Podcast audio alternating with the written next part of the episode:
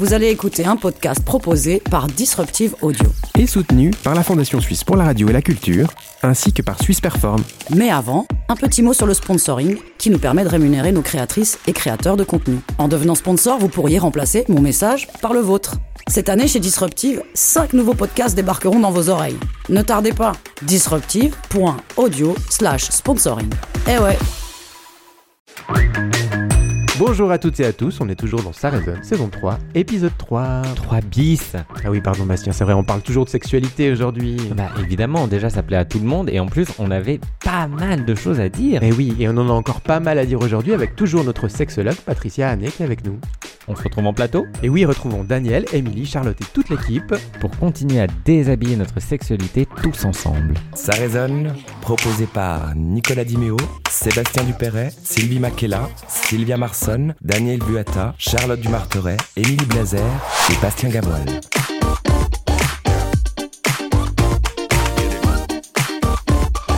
Soutenu par le canton de Vaud et la Fondation Michalski.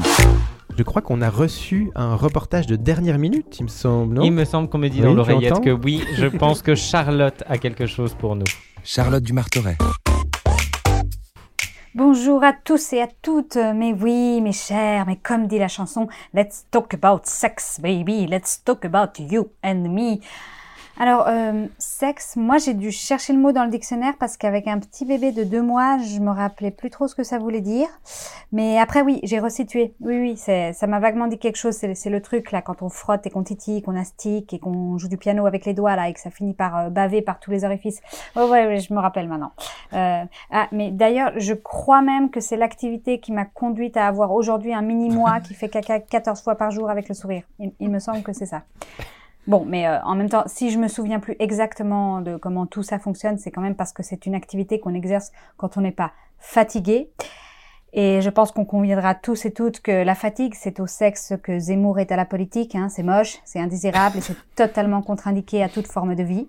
Bah oui, la fatigue, vous savez, quand vous vous allongez à côté de l'être aimé le soir. Et puis, moi aussi je t'aime, mon amour. Bonne nuit. Oui, là, le, petit bisou. Le petit bisou qui, l'air de rien, devient bien grand. Donc là, vous vous posez naturellement la question Oh, mon partenaire n'aurait-il pas une petite arrière-pensée? Un petit doute, hein? Sommes-nous en train de hisser le drapeau et d'ouvrir le pot de confiture? Alors, jusque-là, rien de bien mal, hein. Le problème, c'est quand ça colle à cette première question, la suivante. Ouf, est-ce que j'ai l'énergie? Ah bah oui, c'est tragique quand arrive ce moment-là, j'en conviens. Hein. Quand on se pose la question de l'énergie, là c'est mal parti. Alors c'est pas mort, hein, mais commencer à calculer intérieurement les heures de sommeil qu'on risque de perdre au moment même où on se lance dans un triathlon, c'est un peu comme euh, regarder une vidéo d'Alain Berset qui nous parle des nouvelles mesures pour se faire chauffer la moule. C'est pas hautement recommandé. Hein. Bon, mais quand on fait pas ou moins l'amour, on peut toujours regarder les films. Euh, je ne vous parlerai pas de porno ici, même s'il y a beaucoup à dire. Moi, je vous parle du grand art. Euh, évidemment, notre imaginaire est façonné par les images dont nous abreuve le cinéma, mais, mais dans les films, ils arrivent toujours à baiser en gardant une couverture pour cacher leur partie. Et même quand ils sortent du lit pour se rhabiller, merde, c'est frustrant. Et puis, c'est jamais sale, c'est jamais organique, alors qu'on sait que le sexe, c'est quand même d'abord des liquides qui fuient par tous les trous, non? Mais, mais, mais, mais, récemment, j'ai vu une scène de sexe qui m'a totalement saisie parce qu'elle sortait drastiquement des représentations habituelles et des clichés. Dans la série I May Destroy You, l'héroïne Arabella, elle rentre de boîte de nuit avec un gars et il commence à faire l'amour jusqu'à ce qu'elle s'interrompe, embarrassée pour lui expliquer qu'elle avait oublié, mais qu'elle avait ses règles. Et là, le jeune homme est pas du tout rebuté par l'idée de poursuivre euh, leur partie de Jenga. Alors euh, ils mettent simplement un linge sur le lit et on voit même à l'écran comment dans une grande sensualité, il lui retire son tampon et il s'attarde sur les pertes de la jeune femme avec une curiosité sans jamais perdre toute délicatesse. Moi, j'avais jamais vu une scène pareille. Euh, Que soit thématisée les menstruations et la sexualité dans le même contexte, c'est franchement un grand coup de force. Et soudainement, c'est la sexualité dans le concret, dans l'intime véritable. Et c'est stupéfiant de voir ça et c'est rassurant à la fois. Donc merci à Michaela Coel, euh, l'autrice et l'actrice de cette série, et regardez cette scène et regardez toute la série parce que c'est tout simplement génial.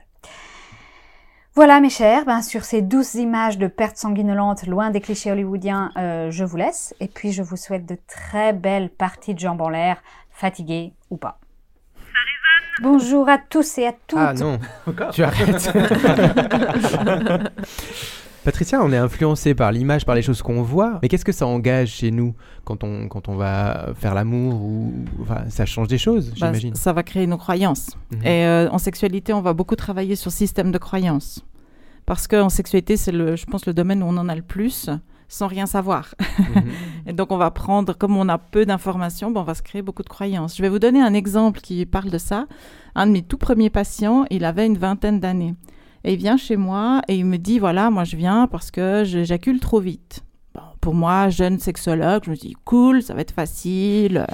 Mes profs, ils disent deux, trois séances, ça va, ouais, c'est bon, ouais, c'est normal, à 20 ans, j'éjacule vite et tout ça. Puis on n'arrivait pas à se comprendre avec ce jeune homme. Puis un jour, il vient, puis euh, enfin, la deuxième ou troisième séance, il me dit, mais vous avez toujours rien compris à mon problème. Je dis, ben oui, vous éjaculez vite. Tout d'un coup, je me suis souvenu système de croyances. J'avais pas évalué les croyances de ce jeune homme-là.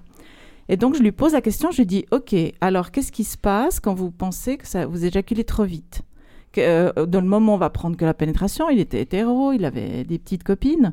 Puis il disait, ben voilà, euh, moi, quand je fais l'amour avec une nana, euh, je vois, elle est très déçue au moment où j'éjacule, euh, elle est super pas bien. euh, et puis moi, je suis, je suis triste parce que, euh, voilà, je, suis pas, je pense qu'elle est pas heureuse, je l'ai pas satisfaite. Et puis moi, je suis tout triste. Et tout ça.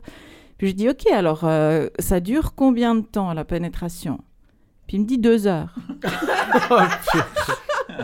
Et Alors, donc, j'ai pas ri, mais j'ai fait la même tête et j'ai dit Ah, ok, alors on va recommencer à zéro. Puis en fait, j'avais oublié qu'il s'était posé lui-même le diagnostic Mhm. finalement, alors qu'un éjaculateur précoce éjacule en pénétration, c'est nos normes, hein. enfin bon, bref, euh, en moins d'une minute. Alors deux heures, euh, ok, bon. Alors je lui dis, ok, qu'est-ce que je vais, comment je vais l'aider? Et je lui dis, ok, vous pensez que ça devrait durer combien de temps finalement un acte sexuel, on va dire, Mhm. parce que la pénétration, ok, mais. Et il me dit, bah, ça devrait durer toute la nuit. Je lui dis, ok, toute Pas la nuit. Et je lui dis, comment vous avez construit cette pensée que quand je fais l'amour avec quelqu'un, ça doit durer toute la nuit? Il m'a dit, vous avez jamais vu les films romantiques? Regardez les le films porno, romantiques. Ça, ça, ça, son Non, point de repère, c'était les films les romantiques. trucs sur RTL 9 là euh, le soir. Ouais, où ça ça. se caresse des heures et des heures, mais il se passe jamais rien. C'est ça. Et Ah, puis en plus, incroyable. ouais, et puis surtout, on les voit, ils sont, il y a un beau coucher de soleil, ils font l'amour, au lever de soleil, ils font l'amour encore. Ah, c'est vrai, c'est vrai, ouais. Et je lui ai juste dit, vous avez oublié un truc là, ils dorment entre deux. et donc j'ai c'est beaucoup remercié ce patient parce que j'ai beaucoup appris sur le système de croyance. Et lui, il avait interprété que les jeunes filles n'étaient pas contentes parce que ça ne durait pas assez longtemps, ça durait pas toute la nuit. Alors que les pauvres, elles se disaient, qu'est-ce que je peux faire de Oui, plus? oui, c'est ça, oui. C'est ça. vous voyez? Alors, mais, mais super hein, si ça dure deux heures. C'est pas, pas ça que je juge, mais c'est intéressant de voir. Et je lui disais, ben, effectivement, comme c'était des jeunes filles, elles avaient peut-être peu d'expérience dans la sexualité. Donc, mais si je parle pas, ce gars-là, si j'avais pas réussi à l'aider, que j'avais pas posé les bonnes questions précises en disant, ok, on va dans, le- dans la pratique, ben, je l'aurais loupé. Il, il serait revenu chez moi à 40 ans. Mm. Il aurait été malheureux parce qu'il aurait abandonné tous les partenaires qu'il avait parce qu'il croyait qu'il ne les satisfaisait pas. Ouais. Il n'avait pas appris à parler. Et donc, il n'aurait pas pu construire sa vie. Et je lui ai dit, vous savez pas le cadeau que vous me faites à moi, jeune sexologue, en venant me voir, en ayant eu le courage, les couilles, il faut les mettre sur sa table, hein, Mhm. quand on a Ah. 20 ans. C'est pas tout simple. Ouais, ouais. Eh ouais. Et donc, j'ai et et compris les choses. Que le système de croyance va guider comment je vis ma sexualité. Mais Et il faut donc- tous qu'on prenne rendez-vous chez toi, Patricia. Ah, on, on me le dit chaque fois. On est tous autour Non, de la table à partager la même je- pensée. Je propose qu'on Oui. utilise euh, la subvention du canton de Vaud. Ah, pour, aller, pour aller chez Patricia. Ma, ma sexologue préférée, c'était la, maman de la, maman de, la maman de Otis dans Sex Education jusqu'à maintenant, mais maintenant c'est Ah bah, Ah oui, c'est vrai, à fond. C'est vrai qu'elle est super. Et c'est vrai que là aussi. D'ailleurs, euh, t'as vu la, pardon, Nico, Vas-y, vas-y. T'as vu la série toi ou pas? Oui, bien sûr, ouais, bien sûr. Je l'ai vu avec mes enfants. Bon, ils sont grands, ils sont adultes. Oui, oui, alors c'était drôle parce qu'en fait, euh, mon fils recevait plein de SMS en disant Ta maman, elle est comme elle Il disait Non, elle est un peu moins tarée, mais, mais oui, oui, oui, effectivement, je l'ai re- je l'ai regardée, elle est super. ouais. Mais à part ça, Alors j'ai change. moins aimé euh, la deuxième, mais Ouais. la première extraordinaire, Mais- vraiment, parce qu'il pose les choses sur la table. Mais ça change un peu le personnage. Si on revient vraiment à toi, ça- est-ce que ça Oui. modifie pas un peu la vision du personnage du sexologue? Parce que du coup, je- on la trouve ultra Humaine. chouette, Et humaine, tout ce que tu oui, veux. Oui, c'est sûr. Et Ouais. c'est vrai qu'à la base, dis sexologue, on imagine plutôt une psy. Ça euh, contribue peut-être aussi à ça. cette un série, peu, voilà. Un strict, Un peu strict, peut-être euh, probablement, ouais. Clinique. Ou alors complètement ouverte, Oui. qui va vous faire Ouais, des choses. Ouais. Comme un couple qui était arrivé un jour et ils étaient très gênés. et je comprenais pas, je les découvrais comme ça. Et puis euh, ils me disent, euh, ouais, ok. Puis ils, m- ils me- ils m'ont stressé parce qu'ils étaient Mhm. tellement stressés eux-mêmes, ce qui est habituel. Mais là, ils étaient vraiment. Oh. Puis alors j'ai commencé à me déshabiller parce que juste à enlever ma veste, j'avais chaud. Puis ils me regardent et je les vois paniquer total Oh non. over. Et je leur dis, bon là je m'arrête, je remets ma veste. Je dis, il y a un problème, il y a quelque chose qui, qui va pas. Ouais.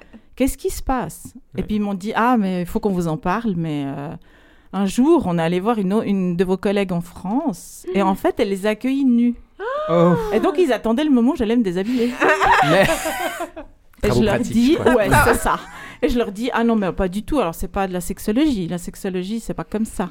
Et donc, Ouais. effectivement, eux avaient l'image de, de cette collègue. Et quand le, c'est fou hein, la vie, mais c'est toujours comme ça en thérapie. J'ai toujours des gestes particuliers qui vont réveiller quelque chose chez les autres, et comme ça, ça me permet d'aller droit dans le sujet, en disant ah non mais je vais pas, je vais juste enlever ma veste parce que j'ai chaud, c'est tout, je, je vais pas me déshabiller du tout. Mais ça m'a permis d'aller dans l'intimité, et ils ont tout de suite eu confiance, et donc c'était amusant comme anecdote. Mhm. Et Moi, donc, on a une image de la sexologue, effectivement, euh, euh, soit complètement débridée, soit euh, pourquoi tu fais ça. Enfin, Ouais. ça, ça interroge beaucoup.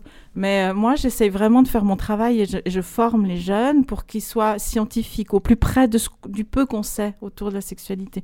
Ça, c'est très important. C'est vrai que je plaisante beaucoup parce que je mets beaucoup de tendresse. Et j'adore mes patients et je le fais toujours avec beaucoup de respect. Même si j'utilise l'humour, pourquoi vous aurez repéré que comme les tensions, quand on parle de sexualité, l'excitation monte toujours chez les individus, je fais rire pour décharger les tensions. Mhm. Et c'est important. Quand j'ai un public, c'est très délicat de parler de sexualité. Je me rends vite compte, au début quand je donnais des conférences, c'est très difficile. À la radio, bien sûr, hein, il y avait plein de réactions, euh, parce que ça, ça m'émeut de parler de sexualité tout le temps. Et quand j'écoute, comme tu disais, Oh, moi j'en suis où Putain, j'en suis pas du tout là, quoi. Qu'est-ce qui se passe La boucle d'amour, la boucle d'amour, je vais la trouver où Euh, le gamin il pleure, je laisse pleurer, j'y vais, non, je continue, non, non, non, je m'arrête. Toutes ces questions-là, et ça émeut. Et donc, pour moi, l'humour et la tendresse, vraiment, parce que je parle vraiment avec beaucoup d'amour, euh, parce que c'est ma passion, la sexualité. Un jour, euh, il y a une femme, elle m'a présenté euh, à la conférence, elle a dit voilà, c'est la femme qui aime le plus la sexualité au monde. je trouvais ça très flatteur, mais j'ai dit bon, j'aime pas que ça quand même, mais dans cette ouverture, parce que c'est important, il y, a eu- il y a une souffrance tellement grande chez les êtres humains à cause de ça. C'est monstrueux. Mm. Et donc, mon, ma petite goutte d'eau dans l'océan, c'est vraiment de pouvoir parler positivement de la sexualité, de rassurer beaucoup, de dire elle est importante, on peut la vivre. Qui en est, qui en est pas, c'est juste ça doit être des choix. Et pas quelque chose qui m'est imposé par mon corps, par la société, par euh, les choix de mes parents, euh, etc. Quelqu'un avait envie de dire quelque chose sur l'énergie d'avant le coucher ou pas l'envie ou vous gérez ça comment? Enfin moi j'ai une question que je me pose quand même. Ça vous est déjà arrivé? Bah Bah parle-nous, oui. Nico. Hein? Pourquoi demander aux autres? Oui mais qu'est-ce que je peux dire à part- après je vais demander de nouveau vers toi Patricia mais qu'est-ce qu'il faut faire dans ces cas-là? Est-ce qu'il faut dire Ah non je suis crevé donc je m'endors?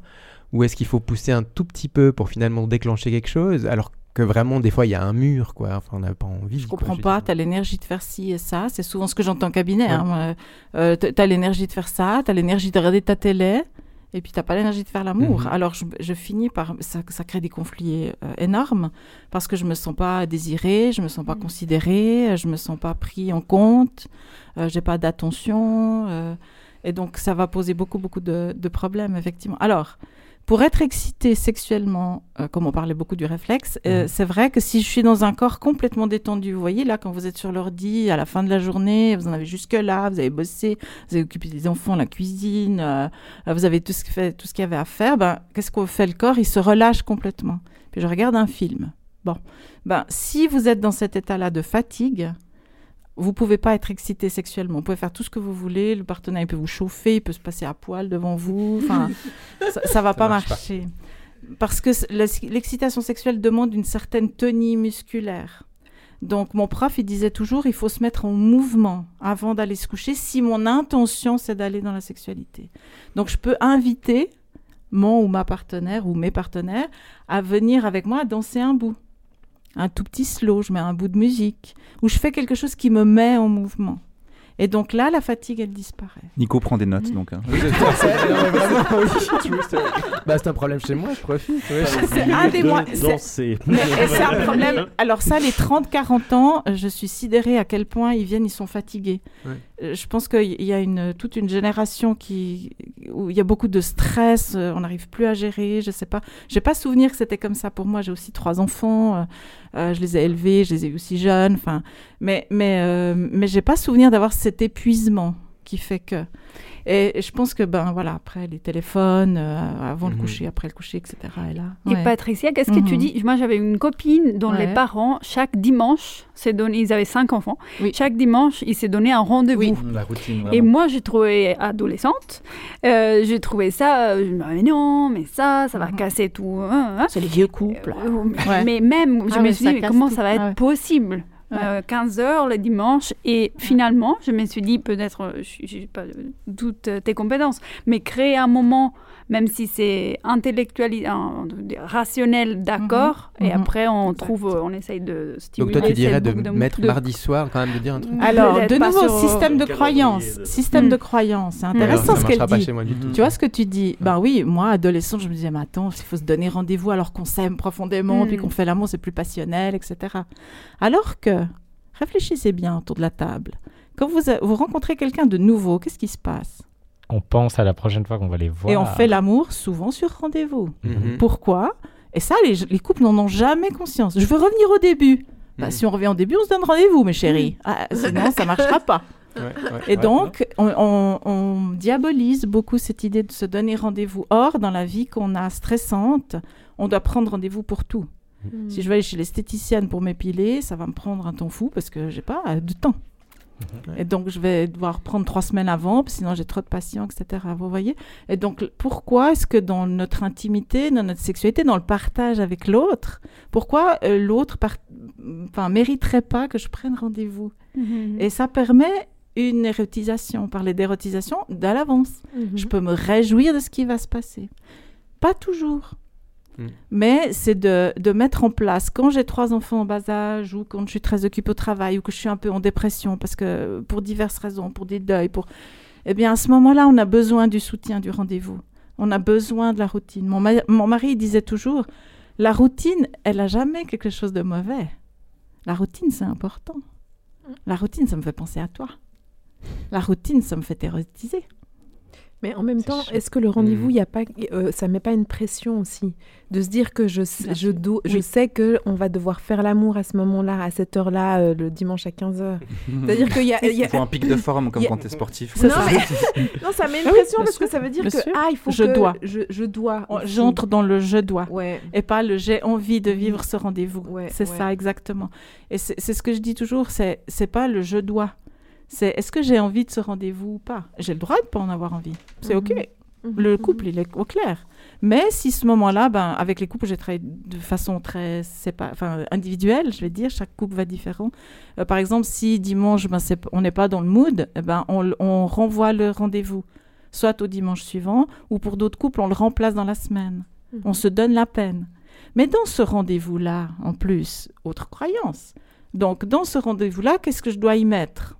Dans ce couple-là, je dois y mettre des préliminaires, des caresses, euh, plein de choses. Donc, c'est déjà ça, ça me fatigue à l'avance. Mhm. Ensuite, il y aura pénétration ou pas, mais en tout cas, éjaculation et orgasme chez madame ou, ou chez les couples. Et c'est tout un, un- un processus qu'on imagine. Or, dans ce rendez-vous, j'ai jamais dit qu'il fallait mettre tout ça. Pour moi, la sexualité, ça peut être juste s'embrasser, se rouler une pelle. Ça, c'est la sexualité. J'ai fait l'amour. J'ai roulé une pelle. Or, les couples se roulent plus de pelle. Ils sont fatigués. Ben, roule-toi une pelle, puis après, tu verras ce qui se passe. Vous voyez C'est très agréable. et donc, dans ces rendez-vous-là, c'est. Oui. c'est- ah ouais. Et les couples ne le font plus. Mais c'est vrai qu'on de le fait ans. pas- on Au le bout fait de deux pas, ans, on se roule euh, plus de pelle. de manière euh, juste régulière comme ça, c'est vrai, comme euh, disait Charlotte, c'est le petit bisou avant d'aller se coucher. Ben, Ouais. Ouais, ouais, eh ben ouais, moi, Comment la première chose que je mets en place avec mes couples quand Ouais. ils viennent me voir, c'est de s'embrasser Hmm. Avec la langue. Devant toi. Pas juste le... Alors ils le font devant moi. Ah oui, devant Mais t'es pas, ouais. nu- t'es pas nu par contre. Non, je n'embrasse pas. Je n'embrasse pas. Non, mais c'est super important. Mais voyez, le rendez-vous, il renvoie à une fantasmatique. Ce qu'on m'a dit sur le rendez-vous. Ouais, ouais. Ce que je comprends. Puis si mon caractère, ma personnalité, c'est pas ma routine, ben, je vais expérimenter les choses. Je dis toujours expérimenter le maximum. Parce que votre objectif, c'est de faire l'amour quand vous en avez envie.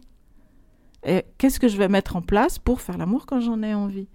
Et quand tous les deux, on en a envie. Ou quand tous les trois, on en a envie?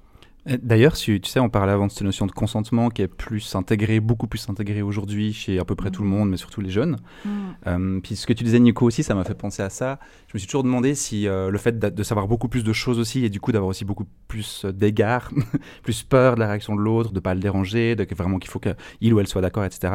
Est-ce que ça peut être aussi une cause des fois de- d'avoir moins de sexualité? Parce qu'en fait on est conscient de tout ça et du coup on fait plus gaffe aussi, on se dit ah mais là je vais trop loin, elle a pas envie, je la touche pas. Tu vois, on parle même Oui, oui, des fois, bien tu sais, de, peut choses ouais. comme je sais pas, c'est des choses dont on parle vraiment, quoi, de viol dans le couple par exemple, sûr, des, genres de notions là. bien Et sûr, du coup, ouais. je me demandais si à force de tout penser à ça, euh, Mhm, on- ça mhm, peut être aussi de- une barrière en plus pour euh, une ça peut, sexualité bien un sûr. peu. oui, ouais. ça peut un peu entraver le désir. En disant, ben tiens, euh, oui, mais il faudrait que je lui demande, il faut que je sois sûre. Et puis moi, la dernière fois, quand on a fait l'amour, puis que je lui ai caressé l'anus, euh, elle était un peu d'accord, mais je suis pas sûre. Alors, et, et ça peut nous fatiguer, ça peut ajouter au stress Mhm. ou à la fatigue. Ou pas envie de persévérer en tout cas si par exemple ça, toi t'es ouais. motivé et puis Oui, ton partenaire exactement, pas spécialement, oui. t'as dansé le slow mais ça marche Ouais. pas et tout. Voilà. Du coup tu dis bon bah Ah ouais. j'arrête parce que Oui, sinon oui, tu dis bah, je suis en train de la violer tu vois. Et- Et, a- on va même à des extrêmes, c'est-à-dire si je montre pas un consentement éclairé, ben, comme tu disais, est-ce qu'il faut pousser un peu Mhm. Ça, c'est très individuel. Il y a des personnes qui vont me dire, moi j'ai besoin d'être un peu convaincu ou, ou Mhm. séduit, ou euh, enfin que l'autre il prenne l'énergie, qui, qui m'emmène dans sa boucle d'amour, qui m'entraîne dans son élan et qui me prenne là-dedans. C'est pour ça que je prenais à la danse parce que je trouve que ça demande aussi de l'énergie, c'est-à-dire je me lève, mais une fois que je, je suis dans ma musique, hein, tu disais toi la musique ça m'érotise, bah, tu vois c'est ça quoi, Mhm. c'est d'entraîner l'autre dans un élan. Puis l'autre, il dit oui ou non, bien sûr. Mais c'est clair que ça, ça, ça peut aller euh, à l'encontre, parce que moi j'ai des couples, des fois, ils se disputent devant moi, parce que elle, elle dit ouais, mais tu vois, moi j'aimerais bien que tu t'approches de moi, mais que tu sois plus direct, tout ça. Puis lui il a intégré qu'il faut lui, pas lui trop dit, parce que bah non, parce qu'il faut pas te déranger. Je, je comprends pas. Ouais. Et, c'est- et- et c'est tellement délicat, tellement délicat. Le désir, montrer mon désir sexuel est d'une délicatesse incroyable. Et c'est un mot que j'emploie souvent. La sexualité, elle demande de la délicatesse, du doigté, oui, mais de la délicatesse. Et, et dans la perception, la sensibilité, on va développer tous ces sens, ces cinq sens. Ils nous répondent toujours. Merci Patricia pour ces infos et puis ces petits trucs et astuces, ça va être pas mal. Euh, eh bien maintenant, je crois qu'il y a un sujet qui va plaire et érotiser particulièrement Bastien. Je crois que je sais où tu veux, où tu veux m'emmener, mais je ne répondrai pas. Et on, on- on part ensemble dans l'esprit et peut-être les fantasmes de Daniel. Daniel Vuata, Alors toi, Daniel, tu t'es intéressé aux scènes de sexe dans la littérature et plus particulièrement dans les productions locales. Comment est-ce qu'on s'y prend chez les auteurs, autrices de Suisse romande pour réussir une bonne scène de cul Ouais, alors, ce sera pas si délicat que ça, vous verrez. Euh, bon, c'est un peu comme dans la pratique. En fait, à mon avis, c'est assez peu diversifié. C'est un peu mon constat, en fait. Bon, on trouve quelques grosses tendances quand même, et je vais essayer. Euh, bon, laissez-moi prendre ma voix de confidence. Euh, je cite. Maître en volupté qui plante sa dague de velours dans la chair ouverte, coulissant vermeil dans les grandes eaux, tandis que ses lèvres la pourchassent, se repaissent de ses seins, ses alcools. Une scène de sexe dans un livre de littérature romande, ça peut ressembler donc à ça. Voilà, euh, art poétique, métaphore chevalière ou maraîchère. On joue avec les mots, on les tortille. Euh, une vulve, c'est surtout pas une chatte, mais c'est plutôt une chair ouverte vermeille. Un pénis, c'est une dague de velours. Voilà, on explore rarement plus loin au niveau des rapports parce que, ben voilà, l'originalité est souvent dans le lexique. Là, je, bon, je dois quand même dire à qui appartenait cette petite phrase. C'est à Laurence Verret, euh, un, exemple éloquent dans Lutter avec l'ange chez Campiche. On cite les sources. Heureusement, le sexe dans la littérature, romande, c'est pas que ça. On peut aussi être sur du très drôle. Par exemple, comme chez euh, dans son livre Fit, chez BSN Press, qui dit Je m'attaque à son pantalon, j'ouvre le paquet cadeau et là, surprise. Mais qu'est-ce que je vais bien pouvoir en faire? Sa bite est plus grosse que son chien. Ce machin me serait plus utile en écharpe, voire en sac à main. Alors oui, ça peut aussi être parfois euh, pas du tout excitant, volontairement, comme chez Salomé Kiner dans Grande Couronne, chez Christian Bourgois, qui écrit J'ai fermé les yeux et j'ai posé la main là où Miguel m'avait montré. C'était froid et spongieux comme un ravioli cru. Ensuite, j'ai tellement paniqué que je suis incapable de dire ce que j'ai fait subir à ce pauvre puceau. Parfois, c'est plus involontaire, hein, cette non-excitation. Euh, par exemple, chez la plupart des mecs hétéros qui écrivent, euh, entre les mains de qui un acte sexuel entre plusieurs personnages ressemble furieusement à une séance de masturbation de la part de l'écrivain lui-même. Alors, c'est un peu méchant, mais citant Julien Sansonance dans Septembre éternel, je n'ai recommencé à bander qu'à partir du moment où je me suis concentré sur les sensations dans mes testicules plutôt que sur la tristesse de mon sort. Bah oui, mais au cinéma, ça, ça peut être aussi un petit peu malaisant, une scène de sexe. Donc, comment est-ce que la, littérature, la littérature, pardon, elle tire son épingle du jeu? Eh ben, très bonne question, Nico, très très bonne question. Ah bah oui. À mon avis, la littérature, en fait, euh, moi je trouve c'est le domaine artistique où tu peux te montrer le plus explicite, question Q. Alors on a parlé avant un petit peu euh, du romantisme aussi de l'écriture, mais ça peut aussi être très explicite, et surtout à moindre frais, bien sûr. Une scène de sexe, euh, selon si on parle de film, de bande dessinée, de roman, de théâtre, et là je vais parler en fait de production dominante et tout public, donc par exemple pas forcément du cinéma X, ni de la littérature dite érotique, ni des BD ferroviaires de Hugues Debert, pour celles et ceux qui connaissent, dans lesquels des types finissent toujours par prendre par derrière une inconnue qui, comme par hasard, partage le même wagon-lit. Voilà, bon. Et ben en fait, toutes ces productions culturelles obéissent avant tout à des codes. Alors le cinéma, par exemple, euh, il n'y a pas ses maîtres, on en a parlé un petit peu avant, dans l'art de l'ellipse et du cliché. Il y a plus- beaucoup d'exceptions près, bien sûr, mais donc en gros, deux personnes se déshabillent. Euh, si l'une des deux est une femme, gros plan sous éclairé sur sa poitrine, avec peut-être une bouche qui l'échouille un mamelon. Et puis enlacement chorégraphié contre une armoire ou sur un lit, euh, cuisse relevée contre le torse, avant que le mouvement de la caméra filme pudiquement les rideaux qui volent dans la brise. Bon. D'ailleurs, et Charlotte l'a très bien dit, à part dans quelques films ou des séries que je trouve très pré- précurseuses, c'est pas mal dans le domaine des séries qu'on trouve parfois du sexe très différent. Moi, j'ai par exemple vu Euphoria, euh, où on voit des choses très très très différentes. Et ben à l'écran au cinéma, le plan fixe sur un sexe, ce qu'on appelle le full frontal, c'est presque toujours un plan de vulve. Il faudrait faire une émission sur le male gaze un de ces jours pour parler de ça.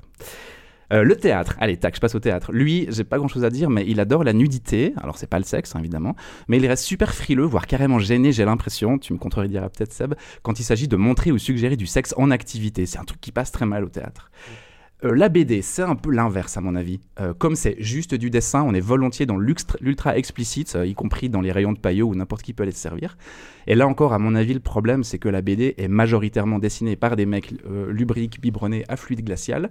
Et on en est encore très souvent, trop souvent, à l'âge des fantasmes d'ado avec des héroïnes, toujours ultra fit, mais qui ont des poitrines démesurées, et qu'elles n'hésitent pas à retirer de leur débardeur après le moindre jogging sans que cela ne serve à l'intrigue dans la plus petite mesure. Et là, je fais un gros pouce-up à Léo dans Les Montes d'Aldébaran, par exemple, pour ceux qui connaissent. C'est de la science-fiction en BD. Il y a sans arrêt des miss super bien gaulées qui enlèvent leur truc et qui ont des monstres seins. voilà. Bon, il y a des exceptions, je sais, mais je vous brosse un portrait rapide parce que si je dépasse 3 minutes, ce qui est déjà le cas apparemment, Nico s'excite et ça fait des histoires. Non, Ah mais oui, c'est moi qui m'excite. Voilà, c'est- clairement à plus de 3 minutes. Mais continue, effectivement, ça m'excite ton truc. Et la, la littérature alors oui, alors j'arrive à mon point, la littérature. Alors caché derrière ces couvertures sérieuses, blanc cassé et ces alignements de mots qui n'ont l'air de rien, euh, à mon avis, elle se part la grosse part du cochon. Bah oui, en six mots, tu introduis un pénis dans un anus. En quatre, tu fais se frotter deux clitoris en érection. En deux, tu déclenches des orgasmes en cascade. En trois, tu rhabilles tout le monde. Fastoche. Bon, reste encore à savoir bien le faire et plus difficile encore à éviter les pièges et les stéréotypes.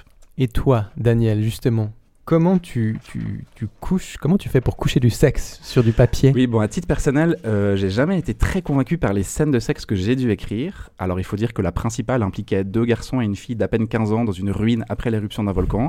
Donc, merci à mes deux co-autoristes pour m'avoir gentiment laissé la main là-dessus, voilà.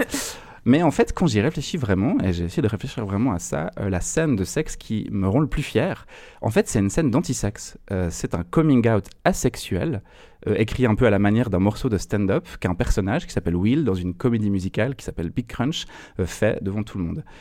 Donc, ou comment la sexualité se voit sauvée par la sexualité au moyen d'un simple petit apostrophe bien placé. Euh, et vous, si je vous demandais autour de la table, quelle est la scène de sexe dans un roman ou dans une BD qui vous a le plus marqué? On a le temps d'un petit temps de réflexion, parce que c'est vrai qu'il faut re- remonter. Merci pour la question, ouais. Il y a quelqu'un qui a une idée déjà? Euh, euh, je vais peut-être juste revenir déjà sur le, sur le sexe au théâtre qui est, qui est effectivement pratiquement inexistant. Et puis il y a, moi il y a un truc que je me pose aussi comme question, c'est évidemment qu'on a des représentations euh, du cinéma, mais les représentations du cinéma, elles sont pas forcément faites comme ça pour des questions de pudeur, elles sont faites comme ça aussi pour beaucoup d'autres questions qui sont bêtement des questions d'accessibilité aux différents âges euh, de censure. Donc le fait, le coup typique du drap autour des seins, que je n'ai, j'ai- aucune de mes copines n'a jamais fait ça. hein. Je n'ai jamais vu personne. Jamais je pars comme ça. Elle parte avec le drap. Ouais, ouais. Ouais, c'est pour Ouais, éviter le Jamais vu. Moi, je suis en train de me geler les- littéralement Ouais, les couilles euh, dans le, dans le lit. Non, alors je, je vous rassure, j'ai jamais eu ça. Donc voilà, il y a, il y a des questions aussi de, de cet ordre-là. Est-ce qu'il faudrait libérer ça peut-être? Est-ce qu'il faudrait peut-être assumer qu'une scène de sexe sans forcément qu'on passe, qu'on passe à de la pornographie pure, mais ce soit quelque chose de plus ouvert et puis qu'on n'ait pas forcément le, le drap dessus. Et c'est vrai qu'au théâtre, c'est, un- c'est- on, alors on adore se foutre à poil. Mais il n'y a pas la question de l'implication des acteurs-actrices aussi. De- au cinéma, par exemple, les scènes euh, dites un peu explicites, c'est que ça demande aussi beaucoup euh, aux gens qui vont la jouer, cette scène-là.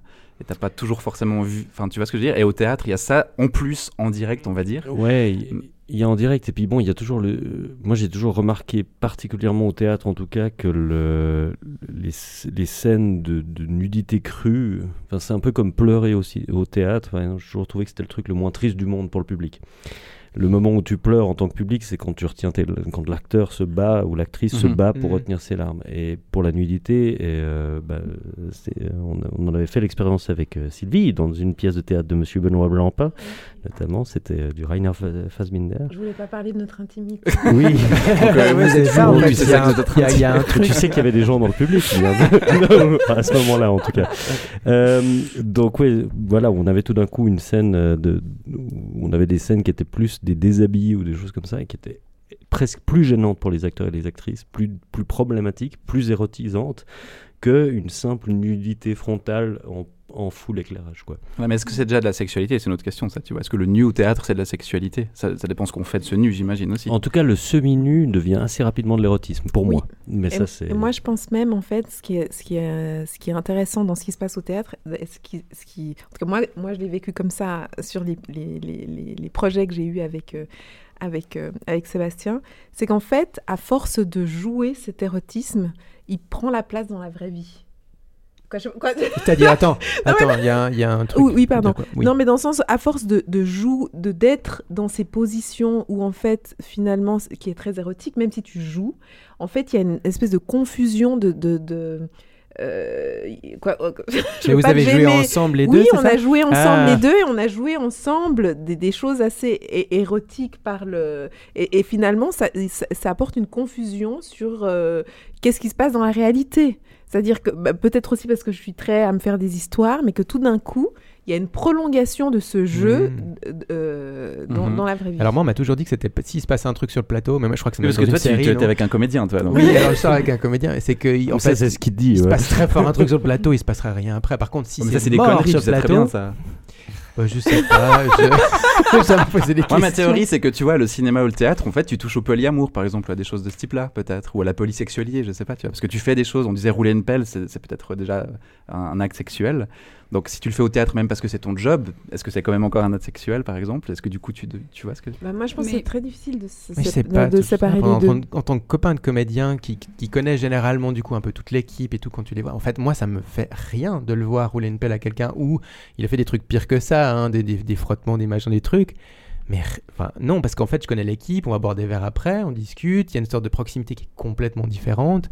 Donc je sais pas ce que tu as vécu Sylvie avec Sébastien, mais c'est Est-ce que ça Non, t'aurait mais- est-ce que mais, ça euh, t'aurait plus gêné que ce soit avec un autre homme c'est déjà, c'est déjà fait. Ah, c'est déjà arrivé. Ok. Ouais, ouais, et non, il y a pas de, il y a pas. En plus, c'était son un de ses ex, donc en fait, euh, mais non, rien, parce que on les connaît. a- C'est pas la même relation, je trouve. Mm. Mais ouais, Sylvie, c'est intéressant quand même. Moi, je- c'est- Peut-être que Sébastien, il veut partager. Non. euh, Comment dire? Non, mais le filtre Instagram est tombé. Ouais, non, maintenant, tout, maintenant, est fini. Ah, Si j'avais su ça 15 ans plus tôt. Je me réjouis que notre sexologue pose un diagnostic sur toute cette discussion. C'est clair. Ah, mon Dieu. Non, non, mais à part ça, c'est une, vraie question. Euh, Mais même sans aller jusqu'à l'acte sexuel, tu es, constamment en train de jouer des sentiments ou pas, co- en, enfin, en tant que comédien. Euh, Il y, a, il y a toujours cette espèce de truc entre l'invention et en même temps tu vas rechercher dans des choses que tu connais, mais quoi que ce soit que je joue, Mm. je vais rechercher dans des choses que je connais. Alors je suis pas du tout dans l'acteur studio, donc voilà, mais évidemment que je me nourris des chemins que j'ai déjà parcourus, quoi. Euh, donc euh, bah voilà, quand j'ai, euh, si je dois aller à un endroit triste de chez moi, ben je sais où il est. Euh, J'en ai un qui est très précis, puis, puis voilà, puis je le modifie, je le retravaille, je, je rajoute des couches, etc. Donc est-ce que, euh, est-ce que quand je joue l'amour, est-ce que quand je joue le désir sur scène, je fais appel à ces chemins-là, voilà, et puis à quel moment? Moi, j'ai jamais eu ce problème-là sur scène, voilà.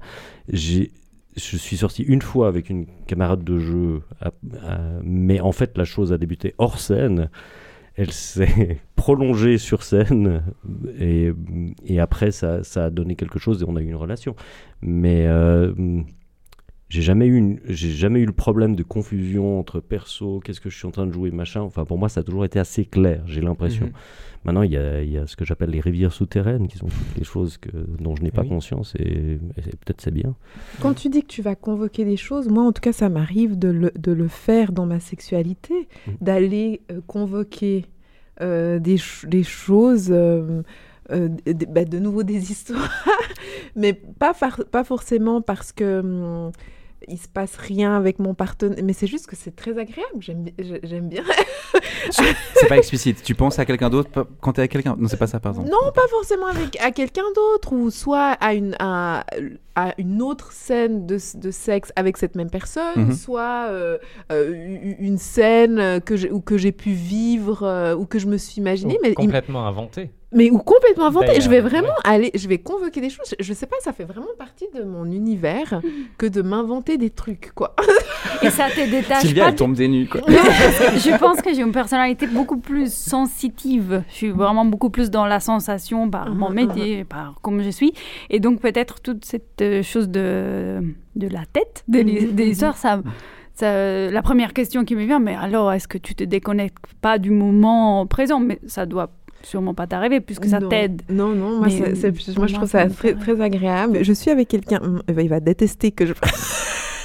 Mais qui, et, qui, et je pense qu'on est les deux à, à- à aimer raconter. Mm. Donc, du coup, on se raconte des histoires. C'est important ça, de, de trouver quelqu'un qui parle le même langage sexuel que soi. Euh, ça doit être terriblement compliqué. Alors c'est une bonne euh, question pour euh, Patricia, du coup. Est-ce qu'on peut être avec quelqu'un qui ne parle pas le même langage que soi? Ah, On arrive à se comprendre. Ben, notre sexualité, elle est faite avec les cinq sens. Euh, Mhm. c'est, c'est le toucher, l'odorat, etc. Et l'imaginaire. C'est le sixième sens, en fait. Et donc, on va construire notre sexualité depuis tout petit, comme je disais, euh, par certains sens. Et souvent, on en a un qui est privilégié. Et l'objectif dans la sexothérapie, c'est de développer tous les sens, que ce Mm. soit dans l'imaginaire ou que ce soit dans la réalité, pour rester dans le présent. Le sensitif, comme le toucher, euh, les odeurs, vont nous laisser dans le présent.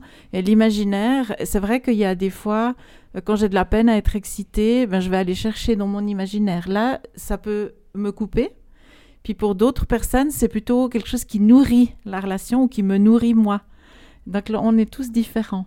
Et on va tous avoir un sens privilégié. Euh, Je ne sais pas si je réponds à la question, mais pour les acteurs, c'est la même chose. J'imagine que quand je joue de la sexualité, ben, je ne peux pas faire semblant de la jouer. Je suis touchée, euh, je suis embrassée. Donc ça peut créer quelque chose en moi. Mais ce que je crois savoir de, des acteurs, c'est qu'ils sont dans, le- dans le rôle. Ils jouent ce rôle-là, mais ils ressentent les sensations. Si je, suis, je, je pleure, je sens mes larmes couler. On ne peut pas faire autrement. Le, le, le faire semblant n'existe pas dans le corps. Je le fais, je suis en train de le faire. Et donc, c'est clair que si tu aimes les histoires, ben, je vais me nourrir de ce qui se passe sur scène avec mon collègue acteur, je vais me nourrir de ça. Mais ça enlève en rien du tout, si j'ai un partenaire officiel ou une partenaire officielle, ça, ça enlève en rien le lien que je suis en train de vivre dans le, dans le présent. Toi, tu posais la question est-ce que euh, me masturber c'est tromper? Ou est-ce que imaginer quelqu'un d'autre pendant que je fais l'amour c'est tromper? Non, parce que dans la réalité, je suis en train de faire l'amour avec toi. Je sais pas, avec ce- ce- cette autre euh, image ou cette autre personne. Quelquefois, ça peut nous aider à entrer dans notre corps. C'est des portes d'entrée, en fait. Toi, tu es plutôt sensitive, donc ta porte d'entrée, ça va être s'il te caresse, par exemple. Puis après, tu vas avoir des zones du corps qui vont être privilégiées. Là aussi, c'est d'une subtilité énorme. Vous vous rendez pas compte, la sexualité, il faut une vie entière pour l'explorer. C'est extraordinaire. Chaque cellule de notre corps peut répondre ou vibrer à la sexualité. Et c'est tout l'enjeu. C'est qui je suis moi? Que- comment moi je l'ai construite? Comment mon corps réagit? Et c'est extraordinaire de venir me voir et de se poser ces questions-là. C'est génial. Donc l'idée, ce C'est d'explorer les autres sens, en fait. Oui, surtout. ex- exact. De les développer. D'être conscient de ce qui marche déjà Oui, exact. pour Ouais. mieux explorer le reste. Exact. Par exemple, si je suis très visuelle, ben, tout ce qui va m'exciter, c'est de voir. Et Mhm. donc, si je tombe sur quelqu'un qui n'est pas du tout visuel et qui veut la lumière éteinte, je vais être coupée de mon excitation. Mm. Alors, qu'est-ce que je fais? Ben, Je vais développer l'auditif. Je vais me dire, ah ben tiens, je vais prendre l'auditif, je vais écouter les bruits, les sons, euh, euh, qu'est-ce qui se passe autour, est-ce que je vais mettre de la musique pour m'exciter? Enfin, euh, et, et donc Ouais, c'est ça l'objectif. Et bien sûr que pour avoir une sexualité équilibrée, euh, les études scientifiques montrent qu'il faut avoir beaucoup d'imaginaire. L'imaginaire est très important vraiment dans la sexualité, mais aussi développer les cinq sens. Mhm. Tout, tout ce qui est possible et imaginable, et du- tous les utiliser pour rester dans le moment présent, dans le partage. Eh ben, on a du boulot. C'est bien qu'on soit vu aujourd'hui. Euh, eh bien, on a une dernière chronique avec Émilie Blazer qui nous parle spécifiquement des femmes et de qu'est-ce qui a changé pour notre génération, euh, pour vous, mesdames, euh, et avec le Covid aussi. Donc, elle interroge ses amis. Émilie Blazer. Pour ce nouvel épisode, j'ai décidé de récolter les paroles de mes amis. Et je me suis rendu compte de deux choses. Cette thématique passionne, on a envie d'en dire plus, d'approfondir, de s'étaler, ou alors au contraire, c'est le silence absolu. On se tait, on n'ose pas, on reste coincé dans nos intimités. Et ouais, parce que le sexe, ça touche à notre intimité la plus profonde. Parce que parfois, selon l'étape à laquelle on se trouve dans sa vie, on manque de recul, on a trop le nez dans ses questions, ou tout simplement parce que ça regarde personne d'autre que soi-même. J'ai envoyé mes questions à sept copines âgées de 30 à 40 ans et seulement deux ont joué le jeu. Ou alors parce que finalement, est-ce que c'est si facile que ça en tant que femme de parler de sexe? On en est où les femmes avec ces questions aujourd'hui?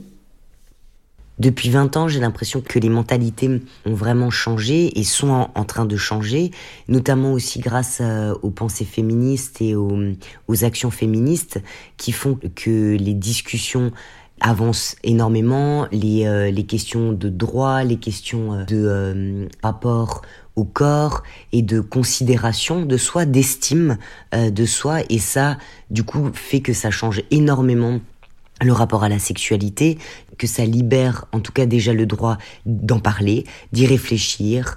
Réfléchissons justement. Comment notre rapport à la sexualité a-t-il évolué depuis nos 20 ans? Mon rapport à ma sexualité a évolué avec euh, l'âge. Déjà parce que j'ai aussi déjà moi-même évolué euh, dans mon rapport euh, à mon propre corps. Donc accepter mon corps, accepter le corps de l'autre. Je suis aussi aujourd'hui certainement plus ouverte aussi à en parler. Je pense qu'il y a quelque chose de l'ordre du tabou qui est tombé. Et pour moi, c'est quelque chose qui, avec le partenaire, peut être tout à fait euh, partagé pour évoluer, découvrir ensemble. Et en temps de Covid, comment ça se passe ce partage, cette découverte? Le Covid, euh, c'est pas facile pour les célibataires. Très franchement, c'est vraiment pas facile. On est en mode un peu hibernation euh, covidienne. Euh, donc euh, ma sexualité est également un peu en hibernation covidienne. J'ai eu beaucoup de chance. Je venais juste de rencontrer quelqu'un. L'exploration de la sexualité euh, pendant cette période euh, était encore possible. Et puis de pouvoir euh, partager ce moment euh, avec l'intensité de la peur aussi. Dans le début de cette période de Covid, quand tout était fermé, ça a créé comme une intensité dans la rencontre. Et les rencontres, justement, quand on est célibataire, on fait comment? On va sur les applications? Patricia, ça, me pose une question quand même. Enfin, si on, re- on revient justement sur cette génération, si on revient 10 ans en arrière, 15 ans, il y avait effectivement peut-être pas les applications de rencontres, différemment. Est-ce qu'il y a une évolution qui, qui change, comment dire, notre comportement? Est-ce que c'est positif, négatif, ces applications de rencontres? Est-ce que ça, ça a modifié quelque chose qui existait déjà? Euh, alors, je pense que c'est la quantité qui, qui change. Parce qu'avant, il y avait les petites annonces. Mm. Dans les journaux, il y a encore. hein. J'ai des patients qui le font encore. Bon, je suis un peu surprise. Je ne savais pas que ça y avait. il y avait aussi euh, les agences de matrimonial. Enfin, ça a toujours existé, en fait. Mm. Avant, ben, les gens, ils se mariaient par, euh, par intérêt. Hein, les mariages étaient arrangés jusqu'au XXe siècle. Donc, ça fait qu'un siècle qu'on se choisit par amour. Et donc, il y a toujours eu des agences matrimoniales, quelque part. Et, euh, et je pense qu'aujourd'hui, par contre, c'est la quantité qui a changé. Quand vous avez Tinder, c'est clair que vous avez une masse de personnes qui est énorme. Alors qu'avant, dans le journal, euh, je mettais ma petite annonce puis je recevais des réponses. Mais j'avais un patient, par exemple, il avait vu 100 personnes, 100 femmes, et il est tombé amoureux de la 101e. Il les avait toutes vues. Il avait mis une petite annonce dans un journal, et j'avais trouvé ça extraordinaire. Il avait- D'ailleurs, ils avaient fait un reportage sur cet homme-là parce que euh, il avait euh, vu toutes les femmes par respect du fait qu'il lui avait écrit, elle lui avait dit, alors il a dit, il s'est beaucoup amusé en une année, il avait vu toutes 100 femmes. Elle, la 101e, était la bonne, donc c'était chou, quoi. Mais donc ça a toujours été. Mais c'est vrai que Tinder nous donne un- une facilité d'accès. Ce qui m'inquiète avec les sites de, de rencontres qu'on a de plus en plus, c'est tout ce qui concerne le consentement. Mm. Et il y a beaucoup de prédateurs. Et ça, ça commence à m'inquiéter. C'est tout neuf. C'est une réflexion que j'ai depuis six mois. Euh, euh, j'ai trop de témoignages avec des prédateurs, hommes-femmes, hein, euh, ou manipulation. Enfin, et ça, c'est un gros problème. Je pense qu'on n'avait pas avant. Mhm. Enfin, peut-être qu'il y avait avant, mais je- j'en étais, j'en, étais pas consciente. En tout cas, mes patients plus âgés qui me racontent comment ils faisaient euh, pour draguer, euh, j'ai pas conscience de ça. Mais je crois qu'aujourd'hui, il y a vraiment un gros problème autour de ça. Et on peut pas se protéger.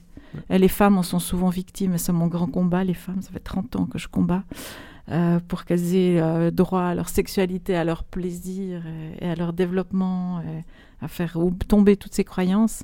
Mais je pense que les applis sont un peu dangereuses. Mm. Ouais, c'est un peu, c'est c'est tout nouveau comme réflexion que je me fais. hein. Je- J'étais pas. je- Ça existe aussi euh, sur les applications gays. euh, Ouais, Pas oui, pour euh, niquer l'ambiance, hein, Oui, sans mauvais jeu de mots. oui. Non, non, Mais il y a sûr. un fait divers Oui, en. Angleterre euh, assez célèbre d'un justement d'un prédateur qui a fait quand même Oui. trois victimes.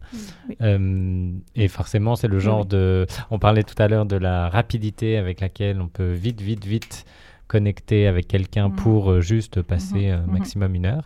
Et effectivement, il a fait trois victimes avant d'être euh, Bah, repéré, arrêté, etc. Des fois, c'est Euh, 50. hein. Mais ouais. Ah ouais, non, non. c'est- Ça existe partout. C'est abominable. C'est vrai. Alors, c'est comme ça, je disais, hein, c'est que hommes, femmes, on est tous touchés. Et euh, Grindr comme Tinder, c'est c'est le même monde. hein. C'est difficile parce qu'on n'a pas les outils. euh, il faudrait maintenant, dans la jeunesse, ça c'est mon nouveau projet, euh, d'aller euh, développer des outils de dangerosité, je sais pas comment dire, de repérer. Avant, j'ai beaucoup travaillé sur le corps. Quand je travaille avec les jeunes, je travaille que ce qu'ils ressentent dans leur corps. Euh, quand ils sont face à quelqu'un d'autre et que s'ils sentent un signal d'alarme dans leur cerveau qui leur dit qu'il y a un truc qui va pas, c'est ça qu'il faut croire. C'est pas ma raison qui me dit mais non, ça va aller, il est gentil, elle est gentille, etc. Maintenant, à travers euh, Internet, euh, j'ai, excusez-moi, je fais teinter le micro. Même le micro ah ouais. vibre à tes paroles. Exact. Euh, c'est trop direct. Enfin, j'ai- pas de, de recul. On se voit, on se voit hein, pour un café, puis ensuite on va chez l'un chez l'autre. Euh, C'est difficile d'échapper ou de mesurer. C'est vraiment des réflexions que je vous livre comme ça, euh, tout nouveau, parce que j'ai envie de me pencher là-dessus. Je- J'entends maintenant trop de témoignages autour de ça. Mais donc on ressent quand même quand il y a un problème, tu, tu- comme Oui. tu le dis. Et, Ouais. et- mais ça, c'est- quand même quelque chose de biologique, tu penses Ou il y a autre chose? Oui, oui, Ouais, c'est chimique. C'est le On cerveau. sait quand il y a un truc. Le cerveau, il sait quand Ouais. on est en danger. Euh, L'adrénaline, elle se- et c'est tout d'un coup, tu te sens un peu transpirant, tu as les mains moites, euh, comme juste moi avant d'arriver, quand je suis stressée. Oui. Je sais. Et, et- mais souvent, notre raison, elle vient calmer ça, en disant Mais non, il n'y a pas de danger, regarde, il est gentil, il sourit. Mm, Puis en mm. fait, euh, quand il m'a touché la main, je me suis sentie bizarre. Ouais. Et voilà. Il faut Donc, faire gaffe à ça, Ouais, c'est ça. Ouais. ouais. Ok. Euh, Enfin, c'est ce que les victimes euh, hommes-femmes euh, décrivent, hein, c'est qu'ils sont, ils se sentent piégés dans une situation où tout d'un coup il n'y a pas d'échappatoire. Et euh, c'était intéressant parce qu'un jour je discutais avec une de mes patientes qui avait une huitantaine d'années. Elle me raconte, euh, elle, était en recherche de partenaires et elle me dit mais moi le problème c'est que si je commence, euh, si je vais boire un café, après je suis obligée de finir au lit. Je disais pardon. Et j'ai dit ben non, pas du tout. Elle me dit ouais, mais je crois que les, temps- les temps sont en train de changer. Mais elle avait vécu le fait que si elle souriait à un homme, euh, eh ben euh, elle finissait dans son lit quoi. Alors donc du coup je rencontre personne quand c'est comme ça parce que si je me Oui. sens. Mais mais ouais, j'ai après alors je suis une exploratrice donc après je vais interroger tout le monde autour de moi. Euh, j'invi- J'invite mes copines et tout ça, elles me détestent mais c'est normal. Euh, et je vais poser des questions et, et j'ai découvert qu'en fait on a un peu tous cette croyance. C'est-à-dire que quand je commence à être gentille ou à sourire et tout ça, ben, je dois finir dans le lit. Enfin, non Mhm. Et moi, je dis, mais on peut commencer à faire l'amour. Imaginons qu'on est en pénétration, que ce soit homo ou hétéro. Et puis tout d'un coup, je me dis, ah non, j'en ai marre, là, stop, je m'arrête. Ça, ça choque tout le monde. Mais, mais, mais non, pourquoi? Pourquoi? Je devrais m'arrêter? Je m'arrête. C'est OK. À tout moment, j'ai le droit de dire, j'ai plus envie. Et que l'autre a le devoir de respecter ça. Parce qu'à tout moment, ça peut m'arriver. Et c'est pas parce que je te souris, c'est pas parce que je suis en train de faire l'amour, c'est pas parce que je suis en train de te sucer que non, si j'ai plus envie, je m'arrête. Et c'est OK. C'est ça qu'il faut comprendre. Et je- moi qui aime beaucoup justement, j'aime beaucoup euh, séduire, j'aime beaucoup sourire aux garçons dans la rue, etc. Et pour moi c'est très très clair. Et peut-être quoi, quoi, vraiment, et je, je laisse pas de, voilà, c'est un jeu auquel, euh, voilà, ça peut aboutir euh, dans un lit ou pas. Et puis c'est Parce que tu es très au clair avec ça. Ah, toi. très, très Dans clair, ton ouais. corps, c'est clair, dans ta tête, c'est clair, dans tes rêveries, c'est très clair. Mais pour la plupart des gens, c'est souvent pas clair. Parce que justement, la sexualité, il n'y en a pas d'information. Et donc, on nous fait croire que du moment où je commence à t'embrasser, je dois aller jusqu'au bout. Mais au bout de quoi? C'est quoi le bout? Ah, c'est l'orgasme. Non. Je peux faire l'amour pendant trois heures sans avoir d'orgasme, c'est très bien. Je peux ne pas du tout faire l'amour. Je peux être asexuelle et puis que ça me plaît pas du tout. C'est OK. Tout est OK. Pour moi, je dis toujours, c'est c'est quand j'ai le choix. C'est de choisir. Pas de- d'avoir des peurs qui m'empêchent de. Si je suis asexuelle, parce que vraiment, j'ai réfléchi, j'ai essayé, j'ai fait des choses. Non, ça vient pas, c'est pas pour moi. Mais c'est un choix, c'est un choix libre et un choix que j'ai envie d'expérimenter ou pas. Vraiment. On est tous libres, on est tous différents, on a tous une sexualité unique. Moi, je peux vous dire, j'ai entendu 1000 patients parler de ça. Et je pense que j'ai pas eu deux fois le même témoignage. Et bientôt 1006. hein. Euh, je pense que bientôt tu auras 1006 patients avec des Euh, histoires comme ça. termes- C'est quoi tes disponibilités euh, pour- Non, je voulais juste dire encore que d'ailleurs la sexualité avec le L apostrophe, d'être asexuel, ça Oui. enlève pas du tout le romantisme, euh, l'envie d'être en Non, relation avec des gens, euh, l'envie euh, de, de se faire toucher ou pas, etc. Et de- d'avoir de, l'amour, par exemple, on parle beaucoup de sexe, mais en fait on parle aussi beaucoup d'amour là au- autour de la table. Euh, on a mélangé, Mais- les deux se mélangent beaucoup, mais en tout Mais cas oui. c'est possible de les séparer aussi euh, complètement. Sylvia Marson, Donc, dans tout un peu le livre féministe que j'essaye de lire, pour une fois, euh, elle, euh, elle essaye d'expliquer, elle fait un peu l'apologie de, l'homme, elle essaye d'expliquer comment on, éduque les hommes à, à pas du tout ressentir leurs sentiments, à pas du tout les, extérioriser. Et donc, euh, bah, ça donne une société extrêmement violente. Et finalement, en lien avec les sexes, c'était, euh, j'ai- appris dans ce livre que pour euh, la majorité des hommes, le sexe, c'est la seule, euh, la seule sphère de leur vie où ils peuvent finalement se soulager de ce poids de, de ne pas montrer leurs émotions. Et aussi la seule partie où ils peuvent être finalement proches de, des sensations, où, leur, où c'est... licite ou c'est ou c'est permis. Ça s'appelle la volonté d'échanger, les hommes, la masculinité et l'amour. Et euh, c'est des belles hooks. Hooks. Hooks. Hooks. Une auteure nord-américaine. Je sais pas pourquoi. Merci. Non, Faut dire d'où elle vient. c'est- Non, non, mais afro-américaine. Donc, il a écrit beaucoup de choses sur, le, sur, les, sur les femmes, sur les hommes, sur la réconciliation des deux sexes, sur, euh, sur le féminisme en général. Et Il y a le tapis, Sylvie. Oh, pardon. Écoute non, les pas la couper. Pardon. Le maître du temps à parler. on arrive déjà au bout Nico a du éteint bout. les lumières. Pas de mauvais jeu de mots, mais on arrive au bout. Oui, on arrive au bout. Merci Patricia pour ta présence, tes conseils. Je pense qu'effectivement, on a tous besoin peut-être d'aller voir un moment euh, sexologue, j'imagine. Euh, on rappelle ton site, c'est sexologue.ch, c'est Oui, ça oui. On a la chance d'avoir le, site internet Combien fallait l'as avoir. payé? C'est dingue ça. Ah bah, euh, mon mari l'a réservé qu'au début de tout. Puis je dis, mais non, ça marchera jamais ce truc internet. La Ça la prendra classe. jamais, c'est bien. Bravo, visionnaire, en fait. À bientôt. Prenez soin de vous. Bisous. Bisous. Prenez soin de vous à Ciao. tous les niveaux. Bisous avec la Et langue. merci le Avec content- la langue, et- et merci le content de veau. Merci le de vous. content de vous.